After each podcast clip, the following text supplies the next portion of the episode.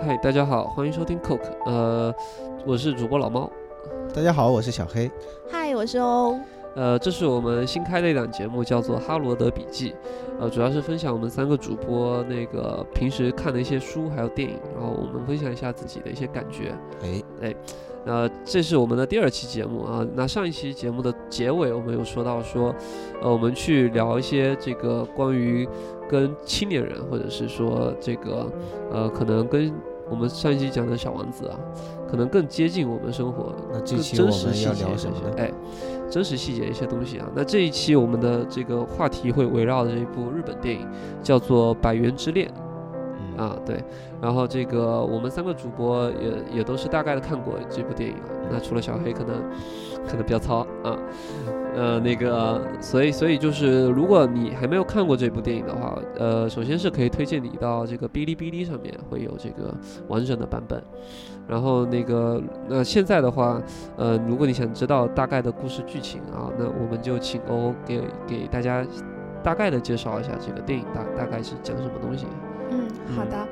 呃，故事的主人公是一个大龄单身女青年，已经三十多岁了。然后她生活跟她的呃一家人生活在一起，包括爸爸妈妈，还有她的呃妹妹，还有她妹妹的孩子。他们一家是开一个炸鸡便当店，就他们的妈妈还有她的妹妹都有在辛勤的工作，然后她就整天百无聊赖，无所事事。呃，由此她和她的家人都有一定的矛盾。在某一个契机下，她就呃搬出了家，去到一个百元便利店去呃当一个收银员。由此，他也认识了各式各样的人，包括一个渣男。那个渣男是一位拳击手。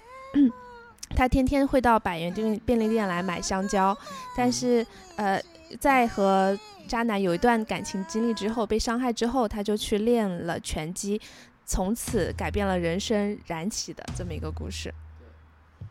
那呃，大家现在听到的这段配乐其实就是《百元之恋》的这个片尾曲。那其实呃，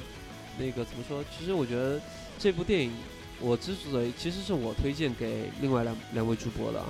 啊，我我推荐的理由其实是，我觉得很多里面的很多细节是是很反映我我不管是自己现在还是曾经经历过的一些一些状态，其实倒不是生活的一些细节。嗯嗯，对。然后那个，其中我觉得这部电影，呃，有很好很好玩的两个意思，呃，很好玩的一个意思就是，呃，他刚才欧说到的这个渣男，其实就跟这个女主角是有形成了一个对比。嗯啊、我觉得他们的这个对立关系是是一直从电影开始到结尾就一直存在的。嗯呃，我觉得大家可以，呃欧对这个渣男的评价，除掉说在感情上的这这种，你觉得嗯他还有另外另外的一些，你对他另外的评价大概是什么？就另外一些部分。嗯，呃，其实女主人公她刚开始是非常颓废的，整天穿这个睡衣，非常邋遢、臃肿、不修边幅这样一个形象。到最后练了拳击以后，变成一个，呃，就是首先在身材上，呃，娇小了很多，然后在精神状态上也，呃，非常的有精气神这样一个人。然后就呃对比渣男，他就会是这样一个人，他本身是一个拳击手，但是他没有非常好非常多的好胜心，他没有说想一定要获得胜利或者是怎样，就在这方面可能也是稍微让人鄙视了一。哎，对，那其实就是呃，我我的感觉是，这个女主角是一一个开始是一个没有什么立场的这这么一个角色，但是呢，那个随着这个她的一些生活的遭遇的变化，然后呢，她开始慢慢的想去改变自己的状态，啊，但是到最后那个呃，简单剧透一下，其实就是女主角并没有得到她想要得到的那那些成功也好，她她她的爱情也好，嗯然后她她会非常失落、特别悲伤的说：“我好想赢一次，我好想赢一次。”嗯就可能她的这个对手不仅是这个拳击拳拳击场上的对手，也也是一个生活，那嗯是她的生活。但是相比这个男男男主角吧，嗯他他其实好像没有什么想要去赢的东西，啊，那那可能就是一个更加可悲的一个一个一个状态。对，然后呃，这部电影另外一个有意思的地方就是，呃，它同一部非常著名的这个，也是我特别喜欢的一个导演克林特·伊斯特伍德，呃，他他曾经执导的一个一部电影叫做《百万美元宝贝》，呃，他他刚好是其实有有在某种意义上形成一个呃互相对立的关系啊。啊，那那小黑是非常喜欢这个《百万美元宝贝》这部电影是吧？是，啊，然后我觉得那个呃这部电影的女主角其实就跟《百万美元宝贝》的女主角有一些些现象。啊，这部电影应该说是呃，大家也也是一部经典电影吧，或者说是一部必看的电影吧，所以嗯，呃，也在这里简单的讲一下它的一个情节，，嗯对就是呃，这个女主人公嗯啊，她也是一个就是呃三十岁左右的，然嗯后在这个呃美国的一个美式的快餐店打工的嗯。这样一个呃，然后呢，他从小其实就一直是有这个拳击的梦想的，嗯，然后呃，但他他倒没有是因为某一个什么呃感情生活来来促使，他就是一直没有放弃这件事情。然后呢，他就来到了一个这个拳击的拳击馆，嗯。然后当时就是这个，呃，伊斯特伍德就是呃汤姆老先嗯生扮演的这个嗯拳手，他嗯。呃其实已经是相当于是归隐了，但是嗯。就从被他的这种诚意打动吧，嗯。就出山来亲自教导他，嗯。嗯，然后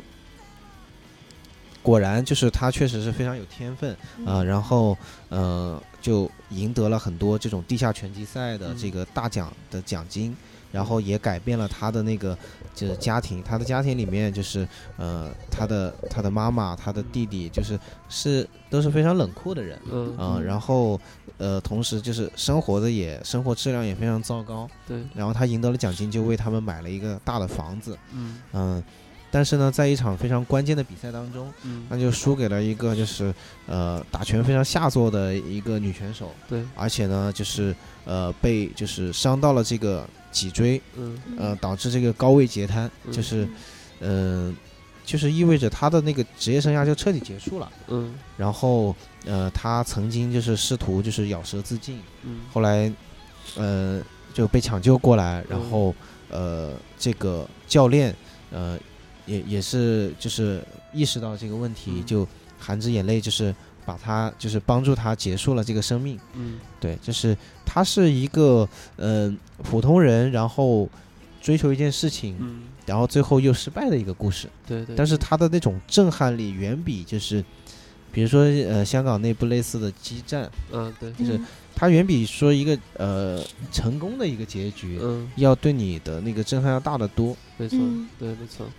那其实跟那个百元宝百元百百万美元宝贝啊，跟百元之恋，它它的这个对比，其实我觉得首先是这个观感上的风格。其实百元之恋，你看完其实不会有那么大的触呃，就是那么大的震撼和触动啊。嗯反正就是一个小小的一种一一种一种感觉，就是、呃都像我们曾经都为一件小事情，或者是不是很大的一件事情去去努力过。大家都就我们可能都有一个很宏大的梦想，但其实大多数人不会像《百万美元宝贝》里面的那个女主角一样，真的那么刻苦，那那么拼了命的去去完成它。大家就是经常会有一些小事情，然后努力了一把失败了，然后但是这个呃百万美呃百百元之恋就可能更贴近我们的这个生活一点。而且我觉得百万美元宝贝的话，它就是那个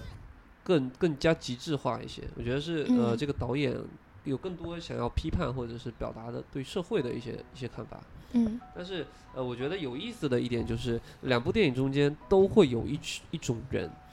啊、这种人你说的是主角吗？啊，对，嗯，对，都是有主角，因为两两两个主角都都不是说在一开始就去去努力去奋斗的，对吧？呃，他们都是一开始是在一段碌碌无为、自己都厌烦自己的这个生活里面。然后我觉得不一样是这个百万美元宝贝，他可能是自觉的去发现了，啊，但但但百元之恋这个其实是还是蛮蛮蛮是家人或者是生活是会给你的这个压力去去去推推动你去做一些改变的，对。然后这个同同样作为女生啊，那个欧就是对于两部电影或者是说哪一个女呃女主角她们的整个成长的经历的变化，是不是也是这个很多女生其实我觉得，特别是现代的中国女生，经常会在生活里碰到的一些烦恼啊也好，然后包括这个嗯。呃生活的这种琐碎的一些不高兴的事情也好，嗯嗯，我先比较一下两部电影可能会给我带来的不同的感受啊。对我觉得《百万美元宝贝》是那种会让人哭的电影，就是它嗯非常的浓墨重彩，包括小辉刚我跟我说到，就是女主角在高位截瘫的时候可能咬舌自尽，医生把她缝舌头，然后还有就是她教练觉得她的人生可能需要。终结，然后帮她摘下氧氧气嗯罩，然后还有像是在她弥留的时候，她呃家人来找她，仅仅是为了让她就是把遗产就是签字留给他们这样子的事情，就是他的感情故事都是非常的重的，然后让人就是马上就会有流泪的冲动。然后像《百元之恋》的话，它里面的故事就是呃比较的真实，它是那嗯种、呃平淡的日常生活的故事。嗯然后至少我在看这部电影的时候没有哭，但是它会有那种。呃，因为好像跟你生活就是那么的相似，会引发你很多的共鸣，让你起鸡皮疙瘩。它就是我有会有这样子呃两种不同的感受。嗯然后它的相似之处就在于说，就他们都不是那种成功人的失败，他们讲的是嗯那种平凡人的失败，嗯这种就更加显得真实了。就就大家都是平凡人，嗯然后生活当中会遇到各式各样的失败，但嗯他们就可以通过各自的故事，我觉得百元百万美元宝贝可能不太会激励到你去奋斗，因为它结局实在是太悲惨了。但是《百元之恋》它可能就会激励到，就是你这样的平凡人去努力，嗯就算没有获得成功，但是你的生活就发生了非常大的改变。你打败了可能不是电影中另外的反派，是那种生活，就是生活成了你最大的反派，你就是在一定程度上击败了他。对，我有一点不太同意欧欧的嗯观点，对就是我觉得从《百万美元宝贝》这个电影里面，我嗯。同样得到了激励。啊、嗯。就怎么说，就是呃，他给了你一个就是极致的那个结局，就是说，嗯。嗯，你不管是像他这样，就是被那个教练就是呃结束生命，还是说你就是过完嗯自己的完整的一生，就是你你最终都是有一个就是黑色的无边界的那个死死亡的那个墙，就是你一头撞上去，然后你会结束，然后在这个情况下，就是你该怎么样去过嗯。这这一生。然后他选择的就是说，呃，我就是起码我在结束之前，我做了一些，就是我奋斗嗯。过，就是我我做了一些，就是我觉得呃值得的事情。然后嗯、就是其实他有一个映照的人物，就是那个老教练了。嗯，他年轻的时候也是一个拳手，然后也嗯。失败过，所以当他看到又有一个年轻人像他当年一样，就是充满热情和好奇，但是又嗯。懵懂无知的，嗯又想要尝试，嗯。他是作为一个过来人，是眼睁睁的已经可以看到他的失败的命运，没错，嗯呃，但是他最后还是就是这个电影打动人的地方，就是他最后还是被这个年轻人给打动了。没错，嗯他并不是因为自己幼稚，所以，呃，不知道这个结局，他是已经知道的情况下，仍然被这个年轻人打动了。嗯，就是因为这个老人他也知道，就是他终究有一天也其实也要面临这个死亡。那么，呃，我与其说就是呃，去为了就是害怕这个将要到来的失败，嗯。然后我什么都不做，然后最后等待这个死亡，没错，嗯。还不如我在奋斗中失败一次。嗯。所以就是，其实他是讲了两个人的这个故事，然后，嗯、你说这个老年人他其实，呃，就是相当于是把我们人生的不同的，但是他拥有一个同样的信念，就是这样的一种信念，所以他其实是很能打动我的。是，嗯呃，那个我我我呃这一点上我也比较同意小黑，就是我觉得那个《百万美元宝贝》的话，就是它的表达是要比《百元之恋》更极致的。啊、然后用木心先生的一句话，就是我觉得这是就是他的整个电影表达的是一场伟大的徒劳。嗯就我一开始就知道结局，但是我仍然要去经历过这么一次，然后这我知道他是徒劳，但是他最后要表达的是一种呈现的一种生命的状态。对，然后这个呃，我就插一下，就是我们之前在这个节目之前聊的没有没有说到的一个一个东西，就是我我很喜欢的一部日本漫画，在也是大概在日本呃一九七几年的那个时间点，叫《明日之杖》，也是很有名的一部漫画，讲的就是拳击。也包括很多电影，其实很有意思，就是拳击电影是最能体现励志也好，体现这种悲剧性的命运，包括像这个很有名的洛奇啊，嗯，啊洛基啊，不好意思，那个《明日之战》其实最后就是讲，其实是讲一个日本的小流氓，然后呢，他无意中就是被一个呃落魄的教练，然后发现了他的才能，然后他就不停的开始去练习拳击。然后呢，他他但是他在一次拳击场上去呃打就不小心打死了，打死了他最好最好的一个敌手，也是他最好的一个挚友。然后他从此就是呃整个人就发生了变化，他的拳击就不再是为了胜利，而是为了不断的挑战最强的 最强的这个拳手。然后呃，他里面有有讲到一句话，就是 讲到慢慢说，不好意思，讲到他这个有有一个女孩问他你为什么这么喜欢拳击？因为有一次他就是比赛要要捡捡棒，然后捡棒捡得自己快死了，然后周围人一直在劝他你不要这样，把命给我搭进去了。那他就说到说，呃，我最羡慕我最喜欢拳击的一个地方就是我可以在拳击场上尽情的去燃烧自己的生命，然后剩下雪白色的灰。然后这个结局安排到也是，呃，他最后跟这个世界拳王去挑战，然后他最后是在比分上输了，但是但是他最后死在了这个拳击场上，就静静的就死在这里。可能，呃，从观众的角度来说，这是一个这是一个自己就是让自己很难过的一个悲剧，但是呢，呃，对于这个拳击手，其实他这是他一生的夙愿，啊，他他其实是希望得到这样的一个结局。啊，这个是我我我我中间插的一个东西啊。但是回到说《百元之恋》，我为什么会那么喜欢他的这部电影？其实我不把它归类为是一个悲剧性的伟大的电影，但是我觉得它是一个很励志的一个电影。就是他讲的东西，其实真的就像我们的生活一样，我们的生活可能我活这一辈子也没办法办法伟大那么一刻，但是确实我们有办法去去迫使自己去改变一下自己啊。也就是讲到另外一个，比如作为反面例子、反面教材的这这个男主角，啊，包括这个呃《百万美元宝贝》里面他那些家人啊，包括那些呃，包括那个用很下作的那个拳手，其实我觉得就是呃我们经常在生活里去看到的另外的那些人，包括我们自己也有这这另一面，呃，就是很犬儒或者是不做作的这，就是呃不作为的这一面，就遇遇事儿就不作啊为，犬儒就是呃，犬儒这个东西它没有一个说 完全统一的一个定义。嗯呃，通行的一个就是现在的定义是什么呢？就是说，呃，这这个人他其实是对生活有热情的，嗯，但是他害怕失败，然后他嗯害怕失败以后，他不是呃，就是去承认这些东西，嗯而是用一种呃有点畸形的一种方式，哎就是他去否定一切东西的价值，然后来平衡自己的心理。嗯就是呃，一既然这些东西都是没有价值的，你们的努力最终都是会变成尘土。那呃，我我现在的就是会感觉好受一点。嗯对对，嗯就是呃，生活中有很多这样的人。对对对，那个刚好就是我我之前看过黄黄伟文，就是这个香港写歌词，他写过一篇杂文，就讲到说这个香港很多歌星啊去去电视台唱歌，每一次都会跟那个节目的编导先说句，我今天嗓子不太好，我今天有点感冒了。然后呢，然后他就说这个是大家最后这些歌星很很善用的一种鸡贼的做法。如果我现在我后来唱好的话，就说哎这个歌手水平真高，是吧？嗓子不行，他也唱得好。然后呢，如果他嗓子、呃、就唱不好了，就说、呃我是因为嗓子今天不舒服，所以唱得不好。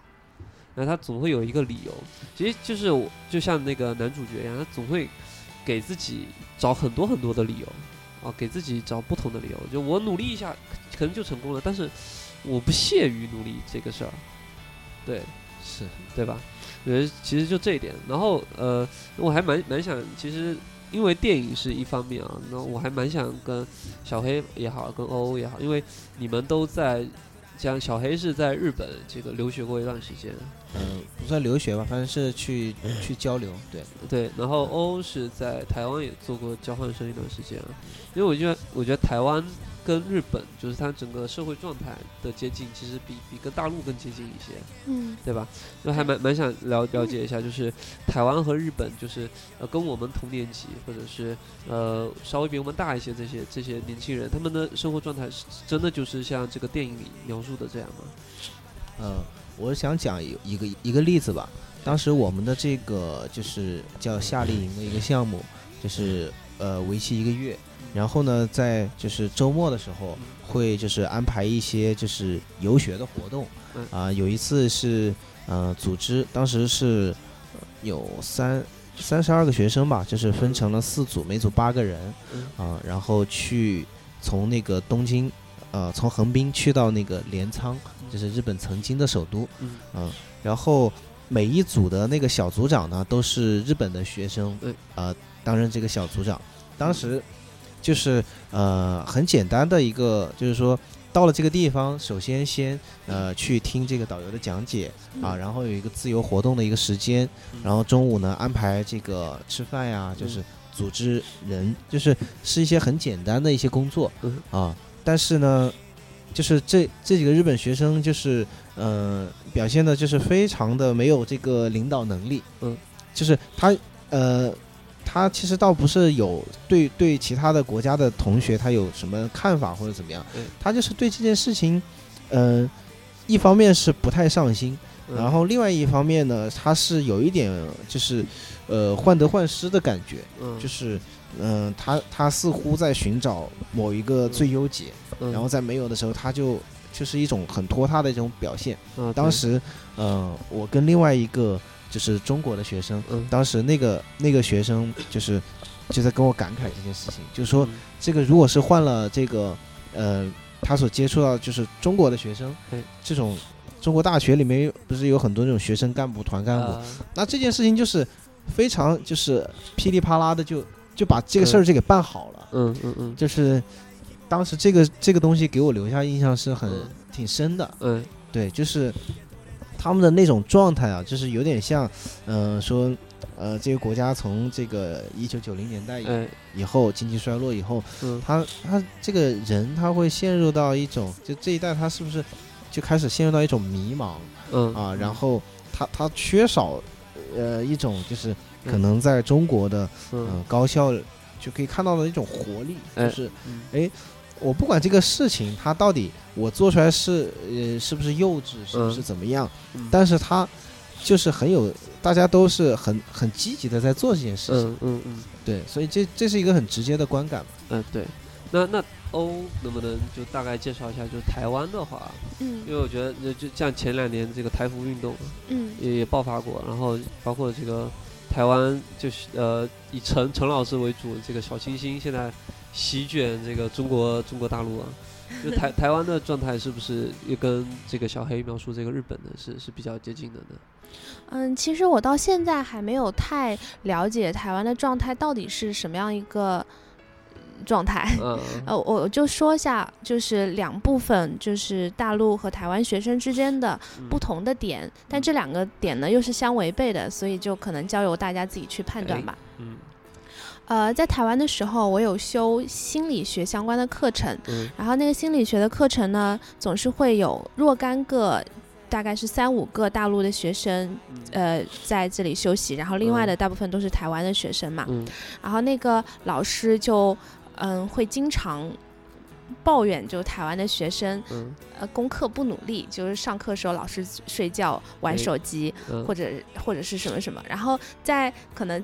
批评他们的同时，就会拿出我们这些大陆的交换生作为对比就是对表扬一下，说我们可能，呃，虽然说没怎么上课，但是考试的成绩比 比你们这这些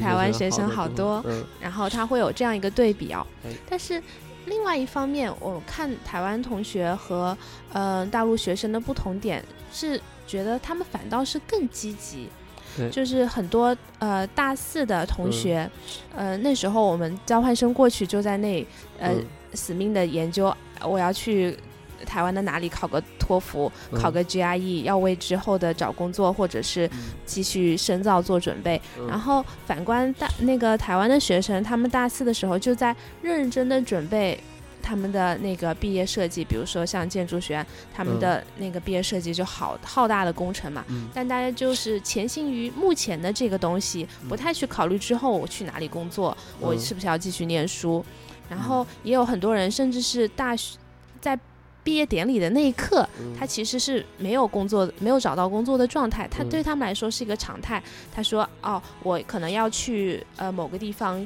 先去游历一下，嗯。可能我要去什么呃基层机构去 NGO 去体验一下。对，就他们的状态是缓慢的、不嗯着急的，嗯。嗯。”就是他们虽然说是缓慢的，但是我一方面又觉得嗯。他们是更加的从容和对自己的人生更加确定的一个状态。啊就和犬儒又不是特别的相似，我哎我是有这样的观点。哎，小小好。小黑是怎么感怎么感觉？就是呃嗯，讲到这一点哈，就是嗯。呃，有点像说他们好像是走在我们的更前面，就是好像嗯。我们是因为属于一个发展中的阶段嗯、对阶段，然后我嗯。们可能说现在就是比较热情，对，嗯，然后那我就想讲说呃。呃，台湾这个状态，其实再往前走一步，可能嗯。就是日本的这个状态，就是又说回来了，嗯。就是嗯。呃，日本的学生，当时我呃曾经去，就是东京，它有一个地区叫那个秋叶原，秋叶原，嗯。对。啊，动漫圣地，对对。对，就是阿基哈巴了嘛，就是嗯。这个地方它，呃呃，当时我去之前就听说很多的传说，就是说，嗯，它会有这种暴走族，就是啊。深夜开着那个马达声音震天的嗯。那个摩托车，嗯。然后还发生了，就是在我去的，我是一二年去嘛，在嗯。之前几年还发生那个，就是呃有这种大学生，然后就开枪杀人，就是连杀啊。很多个人的这个嗯。血案，对，然后嗯，后来我就就就关注了这个这个现象，就是嗯，那个杀人的大学生，嗯。他不是说是一个呃处于社会边缘要呃报复或者是怎么样，嗯。他是呃很很出乎我意料的，他是一个就是非常高智商的嗯。呃，然后非常优秀的一个学生，嗯。就有点像说呃学霸这种哎。这种层次，然后他去杀人，完全是因为他的三观就是在一种比较从容的状态，在一种不知道嗯、呃就是什么都可以做的一个嗯。时候，嗯。他就觉得呃，那么我按照这个。呃，主流的这种嗯。按部就班的来做的这种方式，嗯。呃，现有的这个我觉得很乏味。哎然后，呃，虽然他可以轻而易举的做到，但是呢，嗯他选择了一种很叛逆的方式，嗯。就是呃，他去他想去破坏一些东西，啊，就有点像一个小孩子一样，就是、嗯呃，我我天生我看到一个东西，我是先比如说把它摔到地上这种嗯。感觉。然后呢，呃，在日本这是一个很普遍的一个现象，就是呃，有一群这样的呃很嗯。从容的人，嗯然后他们的生活状态当中缺乏那种所谓的刺激的时候，对他们会呃，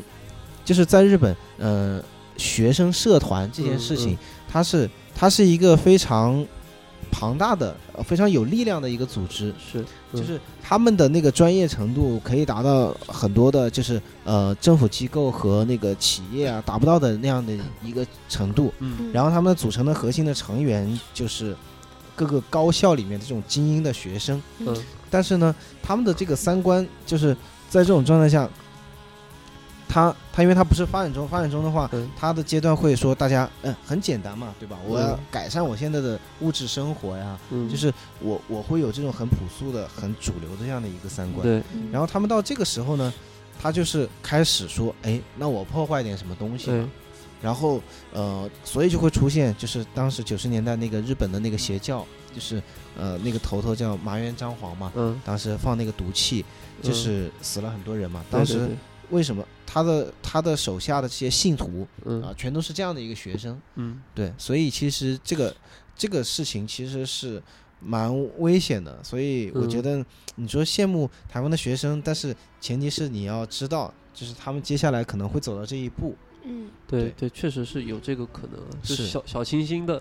很可能就是直接从这个极度清新走到另外一个极端去。是，就像呃，嗯米兰昆德拉他那部小说，他的一个概念嘛，就是说，嗯。呃，生命不能承受之轻，对，就是这些人他的嗯。这个心力、嗯。脑力和心力，嗯。他过剩了以后，嗯。他是无法承受平淡的生活的，是是无法承受生命之轻的。嗯。然后他的那个重呢，可能就会变成哎，一种破坏的。然后在这个过程当中，嗯他去感受到那种力量。对不过有一点我是不太同意的，就是，呃，就是刚才欧欧说到，就是他们的学生在毕业的时候，就是很认真的去完成自己的毕业设计啊、毕业作品，然后，然后其实他们没有 像我们那么急于去渴望说依靠这个去得到一个物质上的奖励。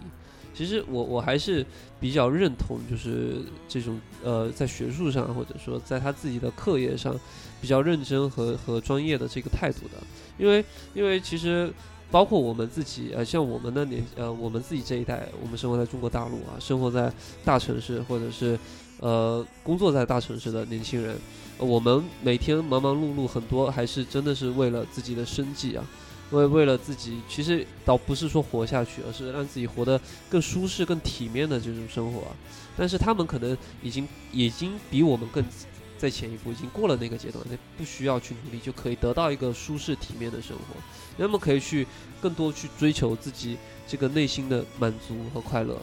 呃，这这个其实是我我很羡慕的一点。其实就就像台湾有很多的这个小剧团，就包括像即使像蔡明亮这样的台湾大导演，他可以不去考虑票房，我我就拍我的电影，但是他可能做出来的电影虽然不是呃在艺术上是有很高成就，但是在商业上没有成绩，但是他能得到自己的一个充分的表达，一个内心的满足。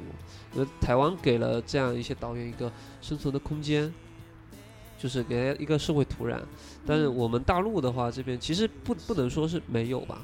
但我觉得就是呃，大大家更更多是太积极了。我觉得有一些时候这个积极就有，我觉得始终是个度吧，有有些过了。就像我们本身是做文化创意行业的，其实就就大家可能，呃，如果是做这个微信订阅号的这些运营什么的，呃，大家每天都在发内容，每天都在发内容，就会造成是这么多人每天都发那么多的内容，但其实消费不过来的。那其次就是我们不停的吃，不停的吃，不停的吃。那我们吃进去的这个东西，它它是不是能被我们消化？同时它的营养是不是够高？那这也是一个问题。所以其实就是可能我就比较比较中庸一点，我其实觉得就可能每个社会都还还是有自己的一些问题。那我们现在确实整个国家在一个上升阶段啊，就确实整个大家其实士气还是蛮高昂的，就大家有一个非常明确的一个奔头，就是我要车，我要房，其实是挺好的一件事情。啊，我我来说一下吧，我哎。其实是呃比较反对刚才老王的这个整个的这个观点，哎。就是我我是觉得就是这个东西是呃不太好中庸的，嗯。嗯，就是嗯、呃为什么这么说呢？首先你哎。讲到这个蔡明亮这个，嗯。呃，就是你说台湾会有一些人，他们能够做一些好像说没有那么商业化的，嗯。然后真正的就是对于文化传播啊、艺术啊有有大深远影响的好处的这样的东西，嗯。呃，我觉得其实其实，嗯、我我不是很了解蔡明亮，嗯。但是我比较了解的就是这个呃台湾的那个打击乐团的那个团长叫朱宗庆。嗯。啊，我之之前曾经在上海给他做过一个简单的一个采访。嗯就是朱宗庆，呃，他做的这个打击乐，他是把一个其实很小众的一个东西，嗯他去台湾所有的县，去下面去做做表演，然后呢去开这种班，嗯，然后把它变成一个非常有乐趣的东西，就是你嗯用生活中的各个器具都可以打出节拍，嗯嗯，然后。呃，有一种趣味性，然后让小孩子就是从小学学习节奏，嗯就培养他们对音乐的这样一个兴趣和嗯启蒙。嗯。然后包括像林怀民，就是嗯。他做那个云门舞集，做这个舞蹈嗯。也是比较独树一帜的。但是他们的就是就是你们去看他们的这个过程，对，其实恰恰不是说是在一个很富足的情况下说嗯。好，好像我有一个财务自由和一个嗯。选择自由，嗯。恰恰不是这样的。嗯。朱宗庆他当年就是为了做这个东西，他最开始非常的惨淡，嗯把把自己的房子给卖了。嗯然后他的老父亲知道，他开始一直瞒他父亲。对后来知道以后，他老父亲又拿出了一笔钱，嗯然后才就是说度过了那个很长一段时间的那个困境，嗯然后最后才把它做起来的。嗯就是我想说是什么呢？就是嗯呃，因为你刚才讲到说这个中庸的态度嘛，是嗯基于这样一个一个事实嘛。嗯我在想，其实说，即便是他们，就是他想想做一个我们看起来好像说自由的那个选择的时候，嗯。他在这个之前是要做很多，就是呃，你不得不去做的一些事情。嗯。就是有一句话，有一个观点，就是说，呃，一个就是呃伟大的人，嗯。他跟就是普通人的区别就在于，呃嗯，不是在于他们做那些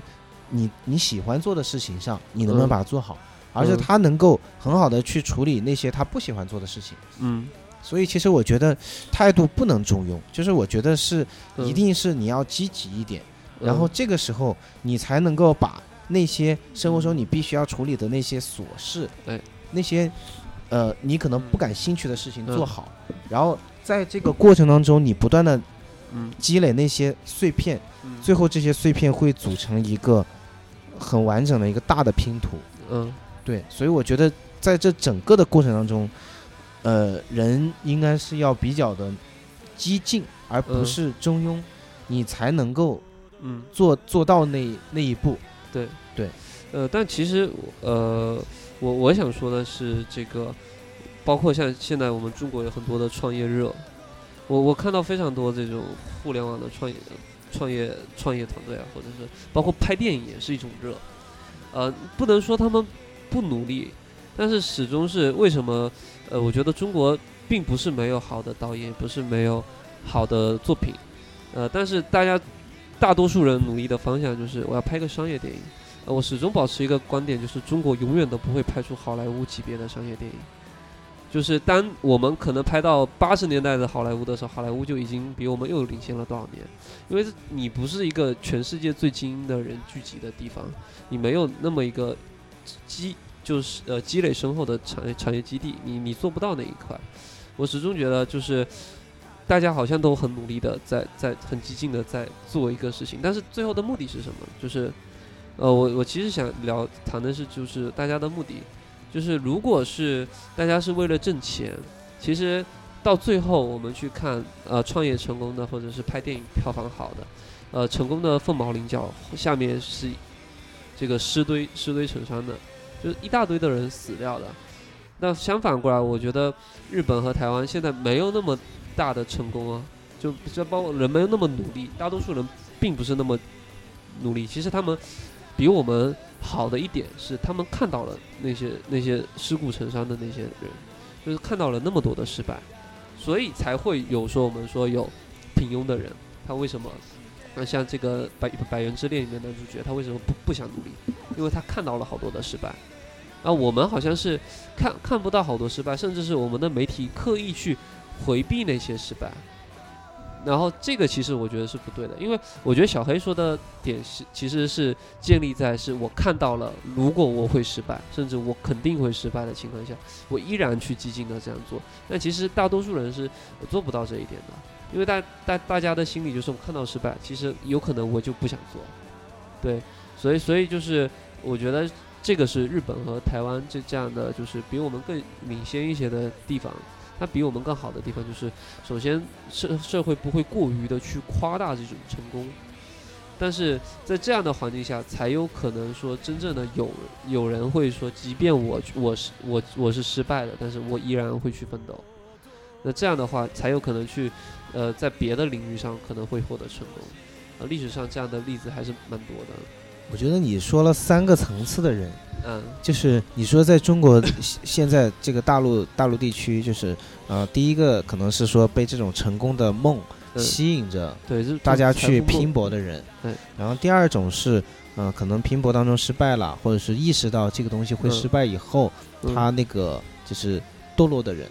嗯，然后第三种是，呃，在这个又更进一步，嗯。他明知道这个，但是他又重新嗯。就是要拼搏的人。对对对，对，我觉得，但是这三种他是就是像一个阶段一样，就是、呃，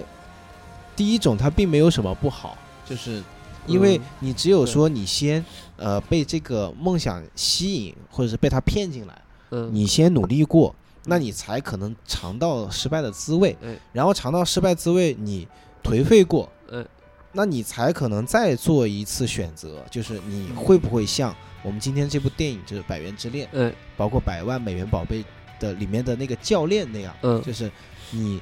明知道失败，向着失败，然后你再去冲击。对，嗯。对，就是嗯、呃这个是必经的一个过程吧。嗯所以我觉得也不必就是对我们自己妄自菲薄吧。嗯，这倒是。就是呃，每一嗯个去奋斗的人，其实都是值得尊敬的吧。呃，对，但是其实我我我感觉的，其实没有太多理性的层面，其实只是说，呃，社会也好，这个周周围的这个人也好，过度的去把这种世俗的成功描绘的很很容易，或者是很可能，就像呃中国那么多深圳每天都会有太多的 O to O 的这些企业去成立，但实际上他们最后烧掉这个投资人的钱，很多做的，我觉得这种徒劳真的就是没有意义的徒劳，就是因为他的成功只是建立在个人世俗的成功的基础上，但是他没有想到过我要做一个成功的产品，或者是这个我觉得这个这个徒劳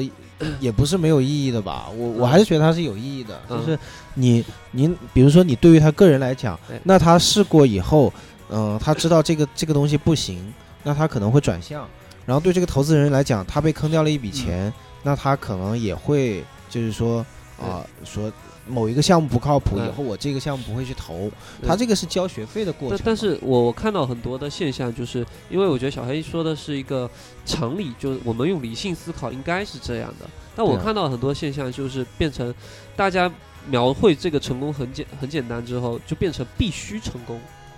哎，你做嗯创业或者是你做某一个事情，你必须要成功，然后这种必须成功的态度再引导下来，就是我必须做假，就是我做一个假象的成功出来，看起来成功的这种这种现象，这这个是我觉得可能是另外一个延伸的话题，是老猫想问题往往比较深沉，就没没有没有。已经到了一个我们因为因为我们其实确实会看到，包括大家今天看到票房，呃，这个很多的票房数据它不一定真实，大家可能会看过嗯。类似的报道，包括很多这个企业的估值，都是这种我觉得很假象的成功，那看起来好像很成功，